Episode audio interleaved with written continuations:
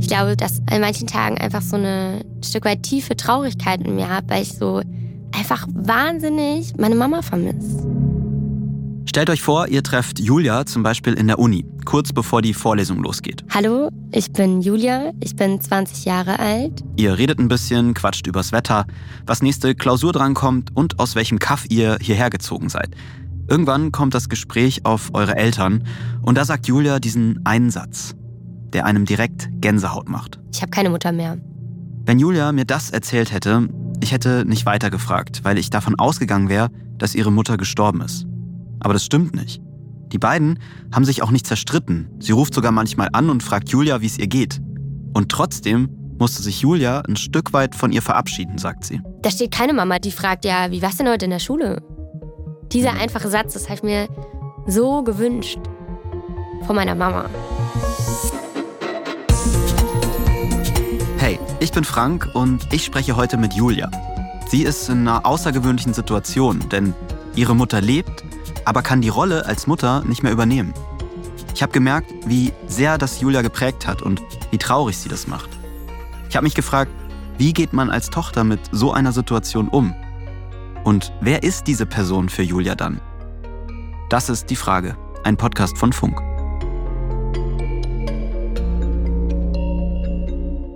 Julia, was würdest du sagen, macht für dich eine gute Mutter aus? Ich glaube, da würde ich direkt darauf antworten, meine Mutter von früher. Mhm. Also meine gesunde Mutter. Kannst du mal beschreiben, was hast du denn für Erinnerungen an deine gesunde Mutter, an deine ersten Jahre mit deiner Mutter? Mehr so nicht konkrete Situationen, sondern mehr so ein Gefühl von Emotionalität, Liebe, Wärme. Das ist so das, woran ich denke, wenn ich an meine Mutter denke. Kannst du beschreiben, wie deine Mutter so auf andere gewirkt hat? Was war sie so für ein Typ? Mm, ein sehr lebensfroher, herzlicher, liebevoller Mensch. Mhm. Sie hat sehr viel mit Musik gemacht, ähm, war sehr emotional, leicht zugänglich, offen für andere und konnte wirklich absolut gut mit Kindern umgehen. Mhm. Und gibt es irgendwie ein spezielles Ereignis oder ein Erlebnis, wo du so gerne noch dran zurückdenkst? Also früher war ich in der musikalischen Früherziehung auch bei ihr und wir haben auch mal. Das heißt, sie war Musiklehrerin, oder? Genau. Wir haben dann auch öfters mal zusammen auch Konzerte gegeben und einmal auch mit Bekannten von unserer Familie. Das war so, glaube ich, das Konzert, das ist mir schon sehr in Erinnerung, weil da war ich ungefähr fünf, sechs Jahre alt und ähm, habe gesungen. Und das war so schön, weil ich genau wusste, okay, meine Mama steht dahinter und das ist so genau das, wo ich weiß, wo ich irgendwie aufgehen kann auch jetzt noch dieses Gefühl von das, was ich gerade beschrieben habe, was ich mit meiner Mutter verbinde, da irgendwo ausleben kann. Wann ist es denn passiert, dass es sich verändert hat? Also es hat ungefähr angefangen, als ich in die Grundschule dann gekommen bin. Da hat man einfach gemerkt, dass irgendwas nicht stimmt. Mhm. Inwiefern? Sie konnte nicht mehr Auto fahren.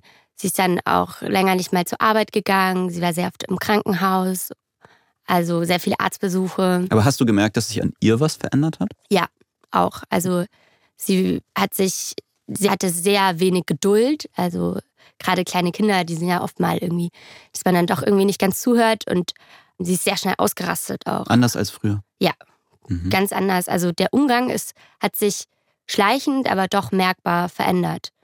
Und es war einfach schon so, dass man das Gefühl hatte, boah, das ist total anstrengend gerade zu Hause und ich weiß nicht, wenn ich nach Hause komme, was gerade los ist, was mich so erwartet. Es gab so gute und schlechte Tage. Das konnte man teilweise am Anfang wirklich auch abzählen. Mhm. Also wenn ich jetzt gesagt habe, oh, in einer Woche habe ich irgendwas, habe ich abgezählt, ah, ist es ein guter oder schlechter Tag von ihr? Kann ich sie da mitnehmen, in Anführungszeichen, oder ist es irgendwie, wird es anstrengend oder nicht? Ein Tag war sie sehr in sich gekehrt. Sie war total ruhig und gute Tage waren so, sie hat viel Witze gemacht und es war ein bisschen so wie früher das war so eine Phase, an die kann man sich schon, kann ich mich noch sehr gut erinnern. Dann hatte sie schon auch da langsam körperliche Beschwerden. Mhm, was waren das für Beschwerden? Sie hat halt zu der Zeit dann auch irgendwann Cortison bekommen und dann ist ihr Gesicht so angeschwollen und alles. Dann Gleichgewichtsbeschwerden, ähm, so dass sie manchmal so Zuckungen hat. Mhm. Genau. Hast du verstanden, warum sie so oft im Krankenhaus ist? Hast du verstanden am Anfang, was eigentlich das Problem ist, was der Grund ist? Nee, gar nicht. Also ich würde mal sagen, es war irgendwie so, hm, die Mama ist halt jetzt gerade krank. Mhm. Und das wird aber schon alles wieder, es ist nicht so schlimm und man soll sich ja keine Gedanken machen. Also, Haben dir deine Eltern das gesagt? Also mein Papa wusste ja damals selber nicht, was los war. Es mhm. war sehr, sehr schwierig. Und bei Teilen der Familie war es schon immer so, dass man ja so eine Art Glaubenssatz hatte in Form von, wenn man fest genug dran glaubt, dann wird sie schon wieder gesund. Mhm. Das impliziert aber auch, wenn sie nicht gesund wird, dann habe ich halt nicht genug dran geglaubt. In dieser Zeit, am Anfang, weiß keiner in der Familie genau, was eigentlich los ist. Julia redet mit ihren beiden Brüdern und die Familie unterstützt sich gegenseitig. Nach vielen, vielen Besuchen bei Ärztinnen und Ärzten bekommt ihre Mutter endlich eine Diagnose. Da ist Julia gerade mal in der vierten Klasse. Aber die Diagnose bedeutet auch, dass für sie eine kleine Welt zusammenbricht. Ich kann mich da konkret an ein Gespräch mit meinem Papa erinnern im mhm. Urlaub in Südtirol. Das war an einem Abend zu Hause in der Hütte. Wir waren da so auf einer Ferienhütte, in so einer Ferienwohnung. Ich habe das auch damals immer in meine Freundebücher geschrieben, so mein größter Wunsch, dass meine Mama wieder gesund wird. Und mhm. irgendwas habe ich in die Richtung auch gesagt, ja, wenn die Mama dann wieder gesund wird. Genau, und dann hat mein Papa gesagt, hey, wie, was, was sagst du denn da? Die wird nie wieder gesund. Mhm. Oder so nach dem Motto, ja, warum ist dir das denn eigentlich gar nicht bewusst? Ja, also das war gleich so mit einer der Mom oder mit der Moment, wo ich sage, das ist so das erste Mal, wo ich so auch so die Rückmeldung bekommen habe, hey, was ist denn, also warum glaubst du denn an sowas, dass mhm. die noch gesund wird? Wie hast du da reagiert? Also ich war sehr wütend. Ich war unglaublich wütend. Ich bin auch ein bisschen ausgerastet und habe ihn angeschrien, was redest du denn da? Was, kannst du sowas behaupten? Mhm. Ja, habe irgendwo so meine Wut auf ihn da transportiert und ähm, weil er nicht dran geglaubt hat. Genau, weil ich so das Gefühl hatte, okay, ja, mein Papa, der, der glaubt, nicht dran, glaubt nicht richtig dran und deswegen wird sie auch nicht mehr gesund. Und wir brauchen doch jetzt alle, die fest dran glauben, die da irgendwie so eine Hoffnung haben. Und mhm. wenn wir das irgendwie nicht, ja, wenn man nicht genug dran glaubt, dann ist irgendwo so die Schuld bei einem selber, mhm. nicht ähm, bei der Krankheit. Das war super schwierig. Ich habe dann auch total geweint danach in meinem Zimmer weil ich war so wütend einfach, wie man sowas behaupten kann und mhm. wie man da so die Hoffnung ein Stück weit irgendwie aufgibt. Wie war das denn für dich dann zu wissen, das wird nicht mehr besser? Dieses Verständnis dafür, dass ich jetzt wirklich nie wieder in meinem Leben so eine Mama habe von früher, das hat wirklich lange gebraucht und war sehr schmerzhaft und traurig die Mutterrolle konnte sie einfach nicht mehr übernehmen. Das war einfach dann nicht mehr möglich, mhm. weil sie so auch mit sich selbst beschäftigt war und weil man richtig gemerkt hat, das sind so kleine Situationen beim Einkaufen, habe halt dann immer ich bezahlt. Also man muss sich vorstellen, da war ich irgendwie acht oder so und es haben sich so richtig die Rollen umgekehrt. Meine Mutter ist dann auch teilweise irgendwie, nehmen wir das Beispiel mit dem Einkaufen, ähm, an der Kasse dann fast ausgerastet, weil irgendwas nicht funktioniert hat. Und dann steht die Tochter daneben und beruhigt die Mutter und hey, komm, wir kriegen das wieder hin und so weiter. Also es hat, man hat so richtig gemerkt, man muss auf einmal irgendwie schon recht viel Verantwortung übernehmen und das war mir, glaube ich, in dem Moment nicht so wirklich bewusst, aber man hat es halt einfach gemacht. Mhm. Ähm, aber man hat so richtig gemerkt, okay, irgendwie, glaube, von außen betrachtet, so die Rollen sind irgendwie gerade falsch. Mhm. Wo hat sich es noch geäußert? Ja, sie hat einfach immer weiter abgebaut und es gab mal Phasen, da ist einfach gleich geblieben oder hat sich nicht viel verändert. Und es gab Phasen, wo man richtig gemerkt hat, boah, jetzt fällt auf einmal Lesen und Schreiben schon richtig schwer. Auf den Arztbriefen, die mir Julia mitgebracht hat, steht die Diagnose. Neurosarkoidose. Wenn man das googelt, dann findet man schnell heraus, dass das eine extrem seltene Erkrankung ist, bei der das Nervensystem und auch das Gehirn betroffen ist. Nach Schätzung der Deutschen Hirnstiftung haben diese Autoimmunerkrankung nur 2000 Menschen in ganz Deutschland. Sie verläuft je nach Person ganz unterschiedlich Julias Mutter hat anscheinend einen besonders schlimmen Verlauf.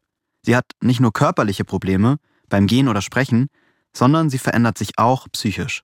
Sie hat einfach nicht mehr in unserem Leben teilgenommen. Sie war nicht mehr so Bestandteil, hat auch so die klassischen Dinge wie man kommt nach Hause, hey, wie war es in der Schule? Alle Hobbys, alle Tätigkeiten. Sie war zwar irgendwie dann am Anfang noch dabei, aber sie konnte dann vieles auch wegen der körperlichen Beschwerden auch nicht mehr machen.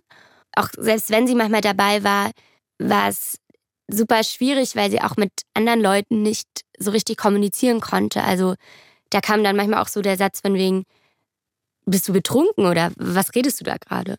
Weil es ja auch fürs Umfeld so, es war so schwierig, gerade am Anfang das so zu trennen, mhm. dass es wirklich eine Krankheit ist. Also Leute haben zu deiner Mutter gesagt, dass, ob sie betrunken ist. Genau. Mhm. Hast du dich jemals für deine Mutter geschämt? Ja, gerade am Anfang, gerade als ich in der Grundschule war und dann waren irgendwelche Feste oder sowas und sie hat sich am Anfang wirklich auch in der Öffentlichkeit total komisch benommen. Ich erinnere mich auch zum Beispiel an einer Situation, da waren wir an meinem Geburtstag beim Essen mhm.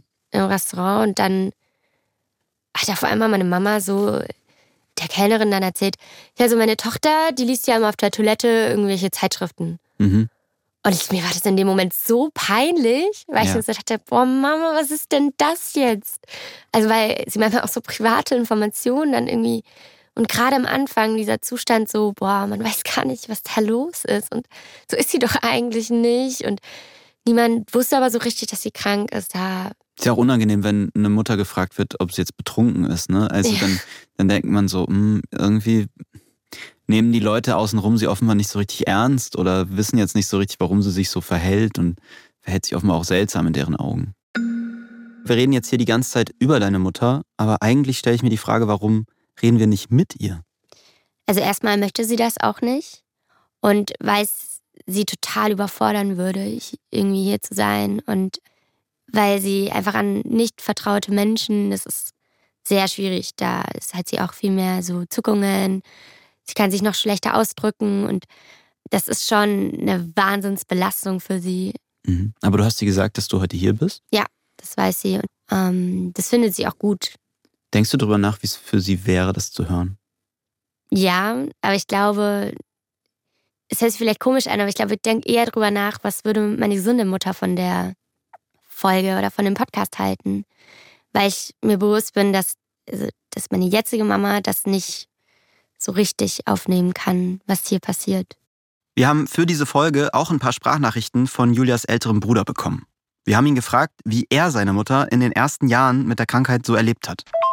Sie hat natürlich wahrgenommen, dass es körperlich immer mehr bergab geht und dass leider am Ende die Diagnose auch bedeutet, dass sie nicht nur körperlich abbaut, sondern eben auch psychisch. Und das waren finde ich, die schlimmsten Momente, wenn sie wahrgenommen hat, dass sie sich auch mental verändert und einfach nicht mehr die gleiche wunderbare Person wie früher ist. Und ich glaube, die Wahrnehmung von diesen Momenten, das war für sie mit am schwierigsten. Und gleichzeitig hat sie natürlich versucht, dagegen anzukämpfen, aber im Endeffekt hatte sie keine Chance gegen die Krankheit. Macht es dich auch traurig, wenn du hörst, jetzt wie dein Bruder das beschreibt, dass deine Mutter das immer weiter auch selbst realisiert hat und damit ja auch umgehen musste? Ja, schon, auf jeden Fall. Vor allem, weil ich glaube, ich habe diesen Reflexionsprozess gar nicht so richtig mitbekommen. Dafür war ich schon auch einfach ein bisschen zu jung. Mhm. Also mein Bruder hat das einfach auch, ähm, der ist älter als ich, der hat das einfach auch noch ein bisschen anders wahrgenommen. Und das ist schon sehr schwierig, das so auch so immer mal wieder zu hören. Bei uns war es schon irgendwie schwierig, als sie noch zu Hause gewohnt hat. Dieses, okay, meine Mama kriegt jetzt die ganze Aufmerksamkeit. Das ist so der Hauptpunkt der Familie, um das dreht sich alles. Mhm. Und man ist so selber in so einer Entwicklungsphase, wo man eigentlich sehr ich-bezogen ist oder sehr so, hey, schaut mal her, ich bin jetzt gerade in der Grundschule und es ist alles so aufregend. Und das war überhaupt nicht so. Ja, der Mittelpunkt war einfach die Krankheit und meine Mama für meinen Papa auch, das hat er mir auch mal gesagt, er hat jetzt ein viertes Kind. Du hast gerade gesagt, als deine Mutter noch zu Hause gewohnt hat. Das heißt, irgendwann habt ihr euch als Familie entschieden, dass es nicht mehr funktioniert, dass sie zu Hause wohnt bei euch? Also es gab da leider einen sehr großen Streit zwischen der Verwandtschaft von meiner Mutter und ähm, so von uns. Und wir hatten da wirklich keine Kontrolle oder Macht drüber, dass sie auszieht oder nicht. Mhm. Und ich glaube, wir hätten es wirklich nie übers Herz gebracht zu sagen, hey, du musst jetzt ausziehen, es wird uns alles zu viel. Mhm. Obwohl es im Nachhinein betrachtet wirklich so erleichternd war. Aber das auszusprechen und das sich so bewusst zu machen, gerade in dem Zeitpunkt. Sagen, man will der Person ja auch nicht das Gefühl geben, du störst hier, wir wollen dich irgendwie loswerden oder so, ne?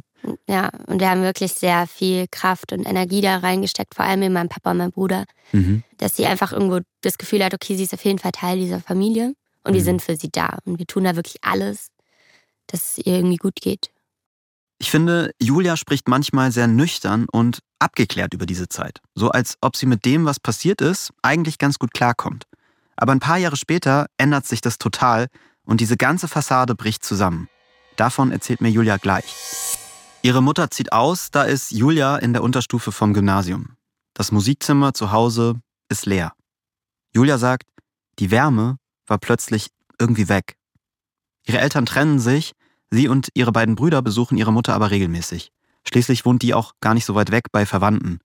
Aber die Besuche sind für Julia, die inzwischen ein Teenager ist, oft frustrierend. Ich war einfach schon auch sehr genervt, weil einfach nie so richtig was zurückkommt. Und mhm. auch in Gesprächen oder sowas, sie kann einfach auch nicht auf meine Antworten eingehen oder mhm. ist irgendwie interessiert oder fragt nach, hey, was machst du denn gerade? Wie geht's dir denn? Das ist eine Frage, die konnte ich einfach irgendwo nicht mehr erwarten. Mhm.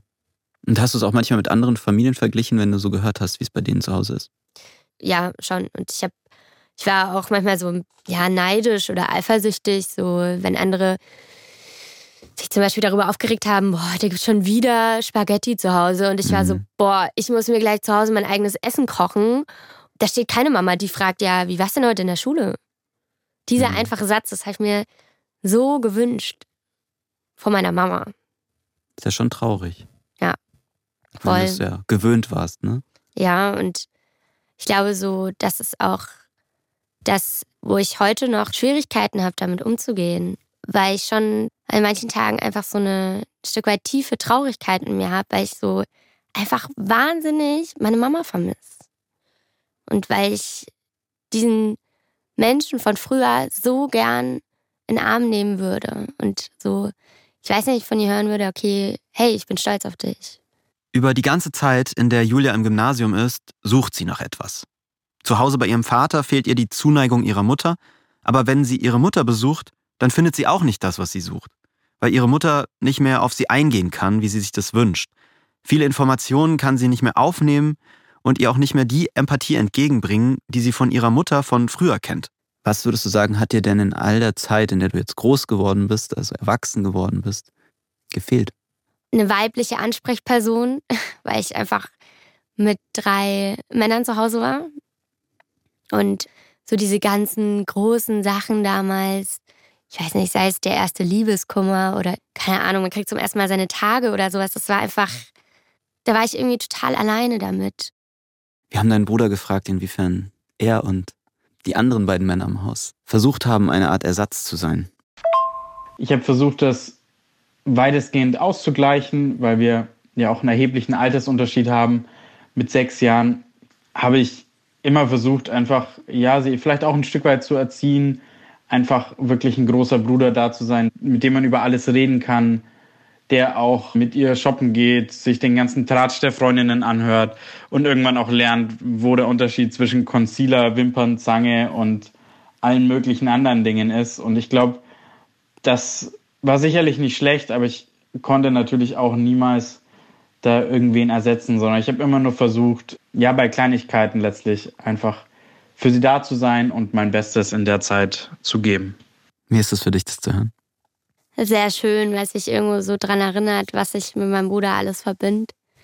Mhm, schon auch sehr berührt bin, weil das so überhaupt nicht selbstverständlich für mich ist und mein Bruder wirklich eine Wahnsinnsstütze ist. Es ist total schön, das zu hören, dass, ähm, dass er sich da auch so Mühe gegeben hat, ähm, auch für dich da zu sein. Und trotzdem ist es natürlich nicht dasselbe wie eine Mutter, die für dich da ist. Ne? mein Papa und mein Bruder haben wirklich da ihr Bestes gegeben und haben das immer gut gemanagt. Mhm. Aber es war auf einmal halt ein Mensch weniger da. Ich habe mit Julia auch darüber geredet, dass es ja auch andere Kinder gibt, die nur mit einem Elternteil aufwachsen. Julia sagt, es war so schwer für sie, weil sie ja ihre Mutter anders kennengelernt hat. Sie hatte in ihren Augen die perfekte Mutter und die ist dann langsam immer mehr verschwunden.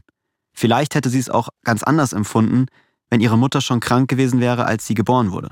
Ich hatte immer so das Gefühl, okay, dadurch, dass schon so viel zu Hause los ist, darf ich nicht noch zusätzlich Stress verursachen. Also mhm. wirklich nicht in der Schule, nicht in irgendwelchen anderen Feldern und wirklich überhaupt keine Probleme zu bereiten mit meinem Papa. Es hat dazu geführt, dass irgendwie so würde mal sagen, so von außen, ja, war immer alles gut. So, es ist immer gelaufen. Ich hatte gute Noten in der Schule.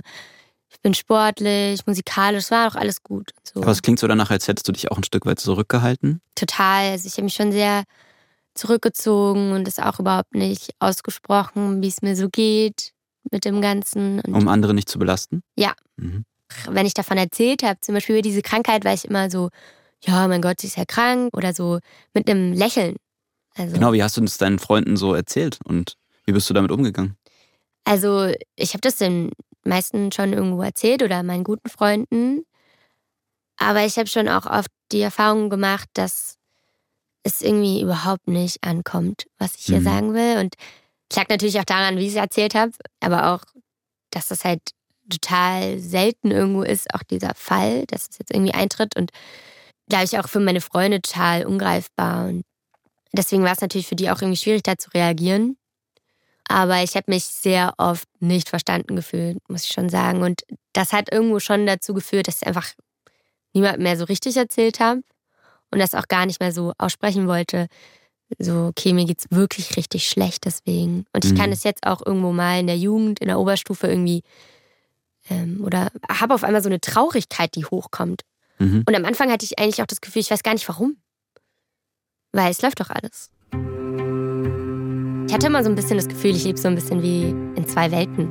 Also ich habe einmal so das von außen, so ein bisschen meine äußere Maske, dass irgendwie alles immer läuft. Ich habe gute Noten in der Schule, läuft Sport, wie gesagt. Und so das andere, ich komme nach Hause und lege mich auf den Boden und weine einfach stundenlang. Und das war eine Zeit lang wirklich jeden Tag so. Wann hast du denn für dich gemerkt, du musst es vielleicht auch nochmal anders verarbeiten? Du bist da vielleicht an einem Punkt, wo du es nicht immer alles nur mit dir selbst ausmachen kannst. Also ich würde mal sagen, es hat sich alles ein bisschen zugespitzt irgendwann und gerade in der Oberstufe dann war es irgendwann einfach so, dass ich dann in der Schule zusammengeklappt bin einfach. Ich hatte wie so eine leichte Panikattacke und mir wurde es einfach so zu viel. Es ist einfach alles so aus einem rausgebrochen. Mhm. Und wann ist was dann passiert? Ich hatte da eine sehr tolle Lehrerin auch, die mich da begleitet hat und ich habe dann durch die eine Therapie angefangen. Also du hast dich der Lehrerin geöffnet und hast gesagt, irgendwie was dich eigentlich bedrückt. Genau, da bin ich dann eben auf die Therapie gekommen dadurch. Es war auch zu dem Zeitpunkt absolut notwendig. Gab es irgendwie eine Strategie, die du gelernt hast, wie du damit umgehst, dass du deine Mutter so vermisst, als dass du in deinem Kopf diesen Unterschied machst zwischen deiner gesunden Mutter und deiner kranken Mutter? Ja, das auf jeden Fall. Also, dass man sich das auch nochmal viel mehr versucht, sich dran zu erinnern. Wie war das früher mit ihr und was ist meine eigentliche Mutter? Ich finde es ganz interessant, weil von außen klingt es für mich so, als grenzt du das fast als zwei Personen ab, ja. Und dabei ist ja aber deine Mutter immer noch dieselbe Person. Sie trägt auch wahrscheinlich immer noch diese Anteile in sich, nur kann sie die eben nicht mehr so zulassen. Ne? Natürlich durch die Krankheit sozusagen, aber sie ist ja kein anderer Mensch. Ja, ich nenne sie ja auch Mama, meine jetzige kranke Mama. Aber meine eigentliche Mama, wie gesagt, ist ein, jemand ganz anderes für mich. Und mhm. ich habe einfach ein ganz anderes Verhältnis jetzt zu ihr. Welche Art von Gesprächen führt ihr denn dann heute? Also, wir gehen immer ein bisschen auch mit Ironie um mit dem Ganzen, damit es einfach die ganze Situation ein bisschen auflockert. Und wir halten, unterhalten uns ja schon auch viel selber und beziehen sie dann irgendwie mit ein. Mhm. Aber natürlich fragen wir sie auch und es ist jetzt keine anstrengende, angespannte Stimmung. Aber ja, ich glaube, ich überspiele das dann oft auch oder so ein bisschen versteckt ist so die eigentliche Trauer dahinter. Zum Beispiel auch was für sie sehr schwierig irgendwie zu begreifen, dass ich jetzt irgendwie ausgezogen bin ich mich total oft angerufen, ja, wo bist du denn eigentlich? Warum bist du mhm. jetzt nicht bei mir? Ja, ich glaube, da habe ich schon auch oft so Schuldgefühle, weil ja, es irgendwie schon auch so wieder, auf, um auf den Anfang zurückzukommen, so dieses Jahr, vielleicht habe ich ja doch nicht genug dran geglaubt. Also das ist immer noch so ein kleiner Teil in dir, dass du also eine das, Art Mitverantwortung gibst. Ja, ich glaube, es ist super schwierig, gerade weil man am Anfang ja schon auch so gesagt bekommen hat von den Ärzten, so ein vertrautes Umfeld tut ihr gut und das ist auch wichtig für sie. Und dann denkst du, vielleicht warst du nicht genug für sie da. Ja, beziehungsweise wurde uns das auch oft vorgeworfen. von der anderen Verwandtschaft und also ich habe jetzt gar nicht den Eindruck gewonnen, dass ihr nicht für deine Mutter da wart. Ne? Also im Gegenteil, ich hatte eher das Gefühl, ihr habt euch sehr viel Mühe gegeben, sie so liebevoll wie ihr könnt irgendwie mit einzubeziehen. Wenn du anderen gegenüber beschreibst, wo ist deine Mutter, was, was macht deine Mutter so, was erklärst du ihnen heute? Das kommt immer total darauf an, wer das ist. Also bei guten Freunden erzähle ich schon natürlich irgendwo sehr viel und ähm, kann mit denen auch gut drüber reden mittlerweile, was mir schon auch sehr gut tut. Ähm, aber manchmal sage ich dann einfach, ja, ich habe keine Mutter mehr. Und oftmals ist mir aufgefallen, fragen die Leute manchmal gar nicht mehr so weiter nach, weil dann kommt einfach so, ja gut, tut mir leid. Aber dieser Satz, ich habe keine Mutter mehr, ist für mich ein Stück weit die Realität, auch wenn man, glaube ich, wenn viele Leute daraus ableiten würden, okay, sie ist tot. Eben, ich wollte gerade sagen, wenn, also wenn du mir sagen würdest, ich habe keine Mutter mehr, würde ich nicht weiter nachfragen, weil ich denken würde, oh, okay, sie hat ihre Mutter verloren. Verstehst du, dass es sich für mich seltsam anfühlt, wenn du das so sagst? Ja, vor allem möchte ich natürlich auch keine Leute angreifen, die, bei denen die Mutter gestorben ist. Und mhm. ähm, deswegen so vom Framing sage ich eigentlich eher mal so, Mutterrolle äh, ist weggebrochen. Mhm. Und das ist auch wahnsinnig schwierig, das so zu betiteln. Aber ich glaube, die Rückmeldung, die man bekommt, weil ich habe keine Mutter mehr, die tut mir auch total gut. Mhm. Also ich glaube, ich habe auch gelernt einfach, dass damit komme ich ein bisschen in den Fokus. Und es mag sich jetzt für andere irgendwo egoistisch anhören, aber diese Rückmeldung zu bekommen, wenn man sagt, okay, meine Mama ist krank und boah, diese arme, kranke Frau und wie schlimm ist es denn? Und für sie ist es mittlerweile nicht mehr ganz so schlimm, weil sie es eben nicht mehr reflektieren kann. Das ist eigentlich vor allem schlimm für die Angehörigen, weil die das, weil ich das reflektieren kann, dass ich keine Mutter mehr habe mhm. in dem Sinne. Glaubst du, sie vermisst dich manchmal? Also ich würde mal sagen, meine kranke Mutter nicht unbedingt. Meine gesunde Mutter ja. Mhm. Natürlich fragt sie schon auch oft nach uns und sie weiß auf jeden Fall immer noch, dass sie Kinder hat und das ist auch sehr wichtig. Und sie ruft schon auch oft bei mir an zum Beispiel und sagt einfach auf die Mailbox, ja, hallo Julia, ich wünsche dir noch einen schönen Tag oder so. Also sie kann schon reflektieren, dass sie so uns als Kinder hat und will uns auch irgendwie sehen, ein Stück weit, aber ist nicht so, dass ich das Gefühl habe, sie vermisst mich als Person. Dadurch, dass man das irgendwie nicht so fassen kann, diese Krankheit und einfach überhaupt keine Kontrolle hat, wie das weiter verläuft. Mhm. Auch so manchmal so dieser Gedanke, okay, ich muss jetzt diese Zeit nutzen, die ich noch mit dir habe oder weil ich weiß, okay, in einem Monat könnte es ja wieder viel schlechter gehen. Mhm. Hast du Angst davor, von dem Gedanken, dass dich deine Mutter vielleicht in ein paar Wochen, Monaten, Jahren nicht mehr erkennt? Ja, das schon. Also ich glaube, das wäre schon nochmal so ein Schritt, wo was irgendwie schwierig wäre. Auf jeden Fall. Ja, es ist schon hart immer wieder, gerade wenn man länger nicht bei ihr war. Ich war jetzt mal zum Beispiel einen Monat oder so, habe ich sie nicht gesehen und dann sie dann zu sehen, weil dann fallen einem wirklich total auf, boah, was hat sich verändert. Ähm, mittlerweile lernt man, glaube ich, so mit diesen Rückschlägen einfach ein bisschen besser umzugehen. Würdest du sagen, du liebst deine Mutter heute noch? Auf jeden Fall würde ich das mit Ja beantworten. Vor allem bei meiner gesunden Mama. Aber es ist heutzutage einfach ein anderes Verhältnis zu ihr. Ich danke dir sehr, dass du das alles so erzählt hast. Kein Problem. Also ich meine, wenn ich damit nur irgendwie manchmal so erreichen kann, ähm, dass, keine Ahnung, man öfters zu Hause anruft und das kann ich ja selber auch machen bei meinem Papa. Ähm, und einfach mal sagt, boah, ich bin wahnsinnig dankbar, dass es eine Person gibt, die hinter mir steht. Ja, damit ist, glaube ich, schon viel getan. Hallo Mama. Na, wie geht's? Ich finde, Julia hat da einen guten Punkt. Man sollte viel häufiger mal Menschen sagen, wie viel sie einem bedeuten. Einfach mal anrufen. Und ja, das müssen ja auch nicht unbedingt die Eltern sein. Die Treffen mit ihrer Mutter, die Julia da beschreibt, die erinnern mich an meine Gefühle, wenn ich meinen Großvater besuche.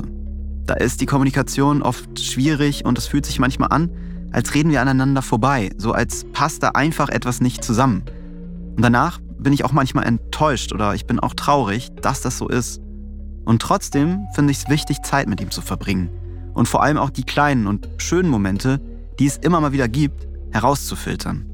Denn wer weiß, wie lange ich die noch habe. Emotionalität, Herzlichkeit Wärme, das ist auch einfach ein Teil, wo ich weiß, okay, das habe ich irgendwie von meiner Mama. Mhm. Und den ich irgendwie, glaube ich, nach der Therapie auch viel besser irgendwie schätzen kann.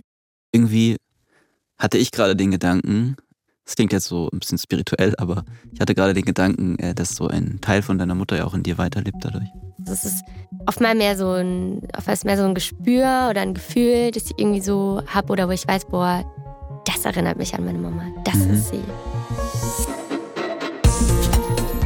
Was hat dieses Gespräch in euch ausgelöst? Wenn ihr das Ganze auf Spotify hört, dann schreibt mir das doch gerne in die Kommentare oder ihr schickt mir eine Sprachnachricht an die 0174 274 5065. Ihr könnt mir aber auch bei Insta schreiben. Und vergesst nicht, diesen Podcast auch zu abonnieren und bewertet uns doch gerne auch. Das hilft anderen, diesen Podcast zu finden. Und jetzt noch eine Podcast-Empfehlung von mir. Wenn ihr täglich auf dem Laufenden bleiben wollt, dann hört doch mal beim Podcast 630 rein. In 20 Minuten gibt es da Montag bis Freitag die wichtigsten Nachrichten für euren Tag. Da werden die Nachrichten aber nicht steif vorgelesen, sondern es wird auch mal persönlich. Manchmal ist es witzig oder auch emotional. Also eigentlich fast wie einer dieser Laber-Podcasts, die ihr vielleicht kennt, nur dass es dabei um Politik und Gesellschaft geht. Den Link zu 630, den packen wir euch in die Folgenbeschreibung. Die Frage ist ein Podcast von Funk, von ARD und ZDF. Ich bin Frank Seibert, Autorin dieser Folge Amelie Hörger. Redaktion Theresa Fries und Patrick Abele, Produktion Matthias Sautier. Das Sounddesign kommt von Benedikt Wiesmeier und Enno Rangnick und die Grafik von Antonia Dengler und Bianca Taube.